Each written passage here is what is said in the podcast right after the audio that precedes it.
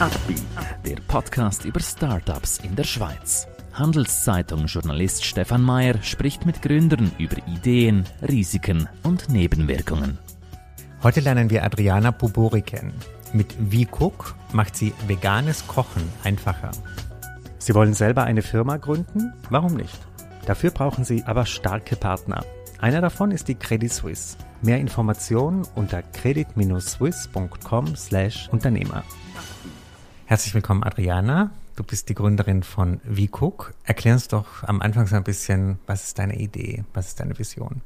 Okay, hallo. Erstmal danke, dass ich hier sein darf.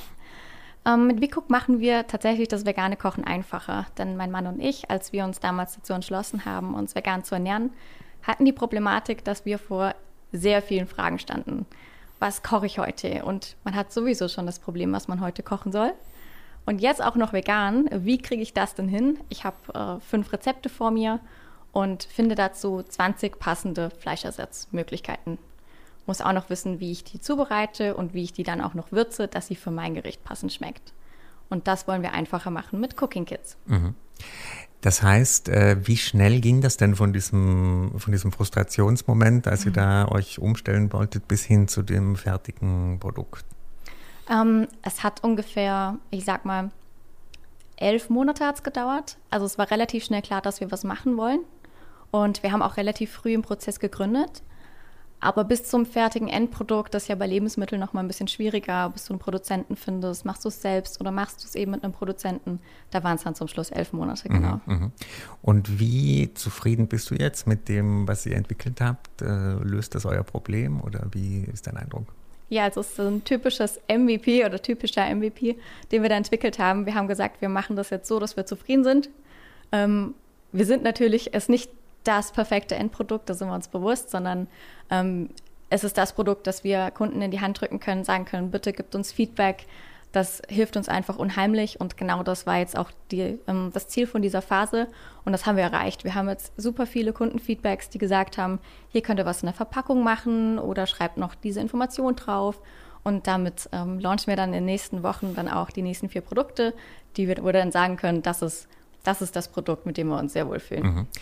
Gibt es eigentlich Feedback von, sage ich jetzt mal, Hardcore-Vegetariern gegenüber euch, die sagen, ja, ihr macht irgendwie sowas halb, äh, ist gar nicht, weder Fisch noch Fleisch ist ein falscher Begriff, aber irgendwie, wenn man schon vegan oder vegetarisch leben will, dann komplett. Ihr macht ja was für Leute, die auf diesem Weg sind oder die beides ein bisschen wollen. Gibt es da so auch Skepsis? Um, ähm, also für Veganer ist das Produkt relativ easy, sage ich mal. Denn Veganer wissen ja, wie sie jetzt gerade zum Beispiel ihre Bolognese selbst machen. Aber für die ist das Produkt ja wir sind happy um jeden Veganer, der das Produkt verwendet natürlich, aber wir möchten gerade die Menschen die Hand nehmen, die sich überlegen, die es mal ausprobieren wollen. Und wir haben leider gemerkt, dass relativ oft Menschen einfach überfordert sind, genau in dieser Phase. Und deswegen wollen wir dort angreifen. Wir haben jetzt noch keinen Veganer erlebt, der gesagt hat, oh, total doof, was ihr macht, sondern gerade im Gegenteil, wir stoßen wirklich auf super viel positives Feedback, wo sagen, okay, super, dass ihr den Leuten hilft, die sich noch überlegen. Und genau, Ihr plant jetzt, wie du erwähnt hast, äh, die Lancierung einiger neuer Produkte. Was kannst du uns da schon verraten? Ich darf die genauen Sorten natürlich noch nicht verraten. Aber ich kann euch sagen, dass in circa fünf Wochen wir dann tatsächlich soweit sein werden. Wir auch an ähm, einem erweiterten Business Model arbeiten, wo wir dann tatsächlich auch einfach wiederkehrend unsere Kunden dann auch bedienen können und damit ähm, auch im Alltag mehr helfen können. Denn mhm. man stellt sich die Frage ja nicht nur einmal und wenn man ein Produkt mag, dann kann man damit auch ziemlich viel ähm, ja, auf ziemlich viel Anklang stoßen. Und das Coole in unserem Produkt ist, dass du mit einer Bolognese zum Beispiel, wir liefern nur das Basisprodukt. Du kannst also nicht nur die Spaghetti Bolognese draus machen, sondern ganz viele coole andere Rezepte. Und ähm, das macht es für uns gerade so attraktiv, dass wir sagen, wir helfen Menschen langfristig. Mhm. Erklär uns doch ein bisschen noch das Vertriebskonzept. Also man bestellt und dann ihr schickt das selber oder verkauft ja auch in gewissen Läden oder wie, wie sieht das aus? Genau, also am Anfang haben wir mit einem Partner zusammengearbeitet, ähm, der auch in relativ kleinen Mengen einfach schon startet. Da haben wir gerade äh, mit dem Startup Stash gestartet, dass ähm, gerade auch wenn man in zehn Minuten schnell eine Bolognese machen möchte, dann ist die in zehn Minuten tatsächlich auch da. Ähm, und in der Zeit kann man sogar schon vorbereiten, das Gericht auch noch zuzubereiten. Äh, jetzt in Zukunft werden wir noch in weiteren Läden ähm, lanciert werden. Wir sind jetzt gerade in der Phase, wo wir tatsächlich ähm, mit vielen gesprochen haben. Wir haben auch relativ viel schon auf dem Tisch.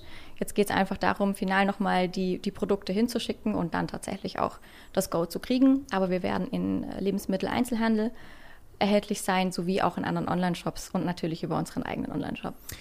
Das klingt danach, dass ihr jetzt in den nächsten Wochen und Monaten die Produktion sehr schnell hochfahren müsst, äh, viel mehr produzieren müsst. Wie planst du das? Wie plant ihr das? Ja, das Startup ist natürlich von sehr viel Planungsunsicherheit geprägt und das wird auch unsere größte Challenge natürlich.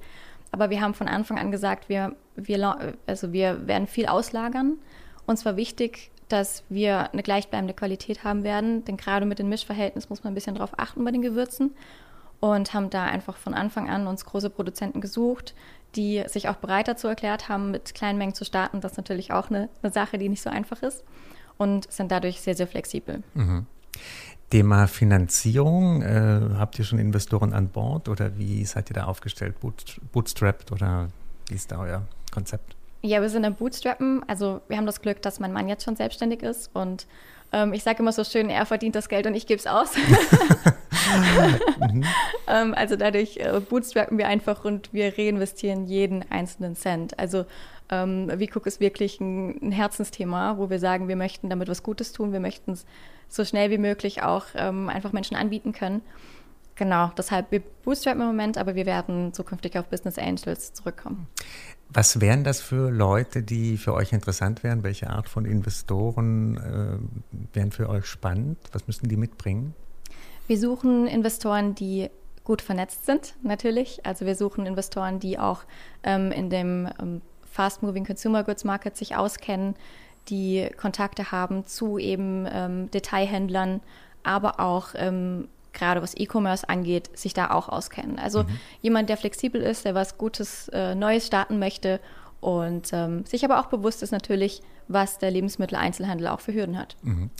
Wie würdest du denn momentan die Stimmung bei euch beschreiben? Ist es immer noch so eine Aufbruchphase, so eine dynamische We can do it Stimmung oder ist es schon die Mühen der Ebene? Wie würdest du sagen, was dominiert momentan? Wir sind in der totalen, also totale Achterbahn, würde ich sagen, weil heute kann alles morgen sein, äh, anders sein als morgen. Ähm, also das, das ist gerade so, wir sind nicht mehr ganz in diesem, in diesem krassen Aufschwung, wo ich sage, äh, wir reißen jetzt Bäume aus und ähm, wir regieren die Welt sozusagen. Wir sind an dem Punkt, wo wir die Hürden tatsächlich auch sehen, wo wir realistisch sein müssen, sagen müssen, wie viel investieren wir, weil im Moment sind wir eben gebootstrapped, aber andererseits auch die unheimlich großen Chancen sehen. Ähm, von daher dieses, diese Achterbahn, mhm. klassisch. Was ist momentan die größte Hürde, die ihr identifiziert habt? Wir haben so ein bisschen das Henne-Ei-Problem. Mhm. Das bedeutet, ähm, ohne Produkte keine, ähm, keine festen Lebensmittel-Einzelhandelsplätze sozusagen und andersrum aber auch das andere nicht, gerade weil wir eigenfinanziert sind. Und jetzt gehen wir eben in Vorleistungen und machen das alles, dass wir dann auch bereit sind und wir haben ja auch die, die Zusagen quasi, aber das ist eigentlich die größte Hürde, gleichzeitig mit den großen Bestellmengen, die man doch hat. Als Startup sind das natürlich große Mengen und im MHD. Mhm. Genau. Beschreib uns noch ein bisschen deinen Weg hin zu dieser Gründerinnenrolle. Ähm, wir kamen vorhin lustigerweise darauf, dass du auch in dem Gebäude hier schon mal genau. gearbeitet genau. hast, im Medienpark. Ähm, erzähl uns doch ein bisschen über deine Vergangenheit. Also ich bin eigentlich äh, bei einem Großkonzern gestartet. Also ich habe bei der Daimler AG gearbeitet und ähm, habe dann dort aber gemerkt, dass mir die, die ganzen Mikroprozesse, das ist nicht ganz so meins. Also immer nur einen Miniteil vom Kuchen zu sehen quasi. Ähm, sondern mich hat immer mehr interessiert. Und dann habe ich mich in die Richtung Design Thinking entwickelt und habe dort dann auch viele Workshops gemacht und Präsentationen gehalten. Und ich fand es immer total spannend, was die anderen Leute da alles aufgestellt haben.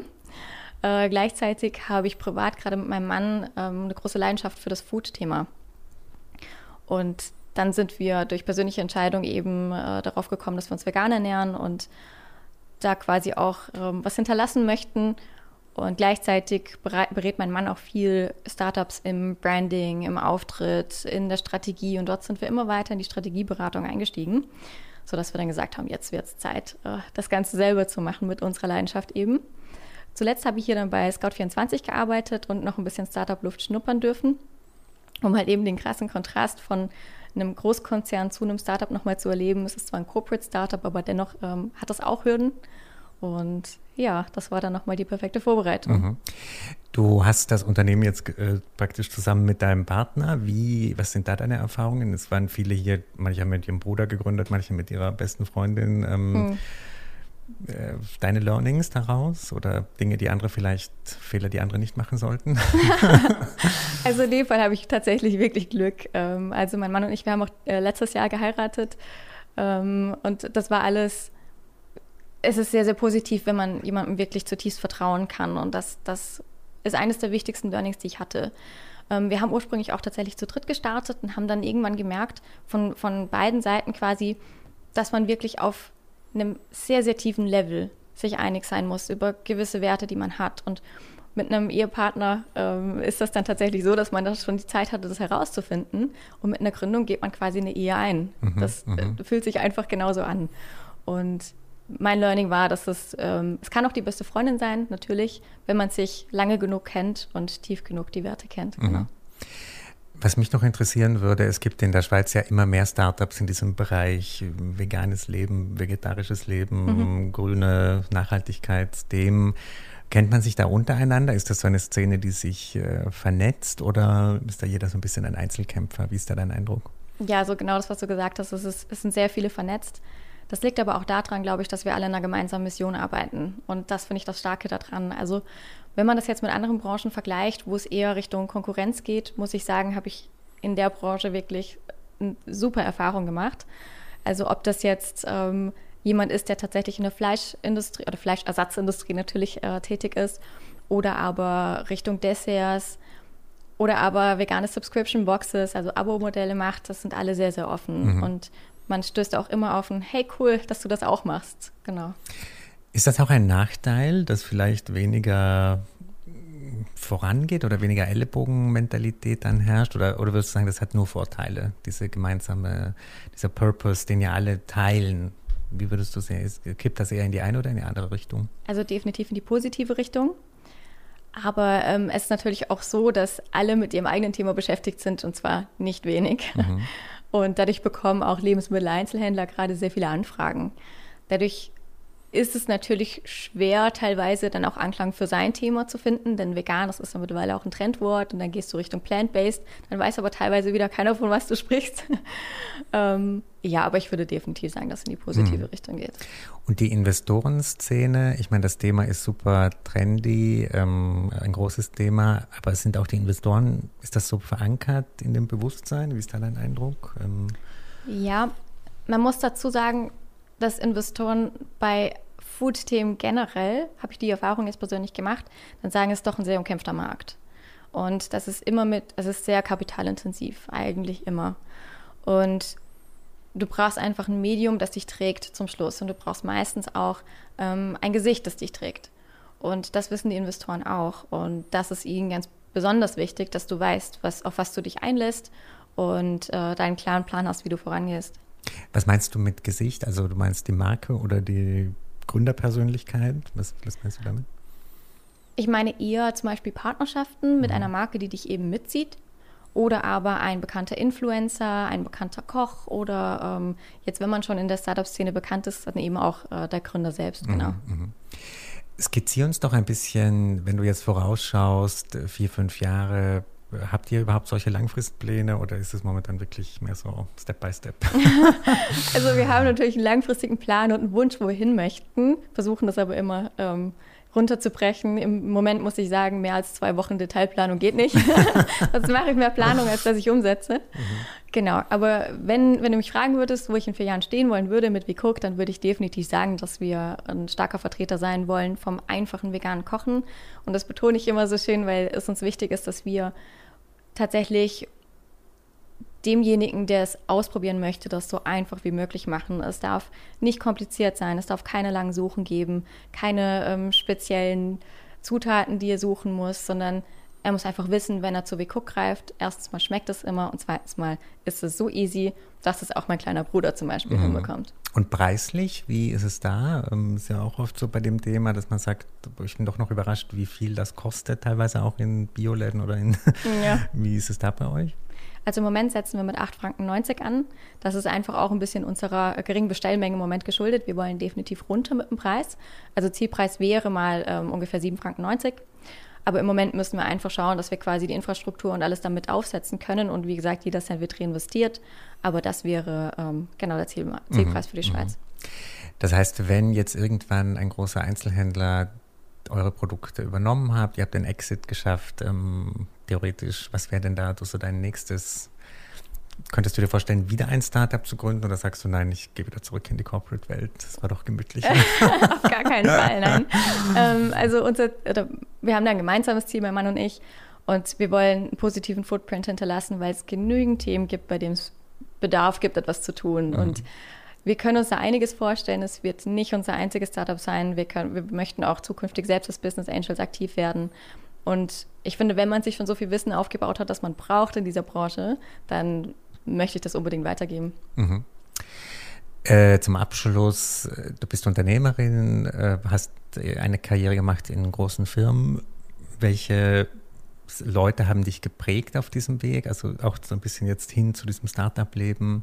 Gab es so Persönlichkeiten, die dich, äh, auch familiär vielleicht, die dich inspiriert haben auf dem Weg? Also einerseits war es, ähm, ich habe zum Schluss bei einer Tochterfirma von der Daimler AG gearbeitet und ähm, das war dann mein direkter Vorgesetzter und ähm, er hat mich sehr in die Richtung geprägt, wirklich auf das Why, How, What von Simon Sinek zu gehen und immer wieder klein, mit kleinen Schritten zu starten. Er hat an mich geglaubt, mir damals ein, ein Funding sozusagen gegeben, damit ich mein kleines eigenes Startup bei der Daimler AG dann umsetzen kann. Und das war eine Person, die mich sehr geprägt hat, denn er war immer unter viel Stress, hat aber sich eigentlich immer Zeit genommen für die Themen, die ihm wichtig waren und umgesetzt, auch wenn keiner daran geglaubt hat. Mhm. Und das, das war sehr wichtig und gleichzeitig auch mein Mann, der hat sich damals dann vor, vor vier Jahren selbstständig gemacht und ich habe gesehen, was das für Hürden mit sich bringt und er hat nie aufgegeben. Wie würdest du dich selber als Managerin beschreiben, als Führungskraft, Organisatorin? Wie ist so ein bisschen deine, du hast hm. vorhin Design Thinking angesprochen, spielt das da auch eine Rolle oder wie? Ja, mir ist es sehr wichtig, dass ich äh, Personen suche, die Dinge besser können wie ich. Mhm. Ähm, da, dafür brauche ich sie ja, ähm, genau. Und das wird auch meine Führungskultur oder ist meine Führungskultur insofern, dass ich sage, ich brauche hier Hilfe, ich brauche hier Unterstützung, ich möchte, dass du dich um das Thema kümmerst und suche da wirklich Experten, die sich dem Thema voll und ganz annehmen. Bei uns ist es sehr viel Eigenverantwortung. Wir haben tausend Aufgaben, jeder hat fünf Jobs gefühlt, äh, um das so auf die Straße zu bringen. Und da ist mir einfach wichtig, dass ich mich vollkommen auf jemanden verlassen kann und gleichzeitig kriegt der Gegenüber eine grüne Wiese und aber auch sehr, sehr viel Vertrauen. Mhm, super. Adriana, ganz herzlichen Dank für deinen Einblick, den du uns heute geliefert hast. Ich wünsche euch ganz viel Erfolg. Ist, glaube ich, ein wichtiges Thema, vor allem für junge Menschen auch. Wird das sehr gut ankommen ja. und danke für deinen Besuch. Dankeschön. Ein Podcast der Handelszeitung.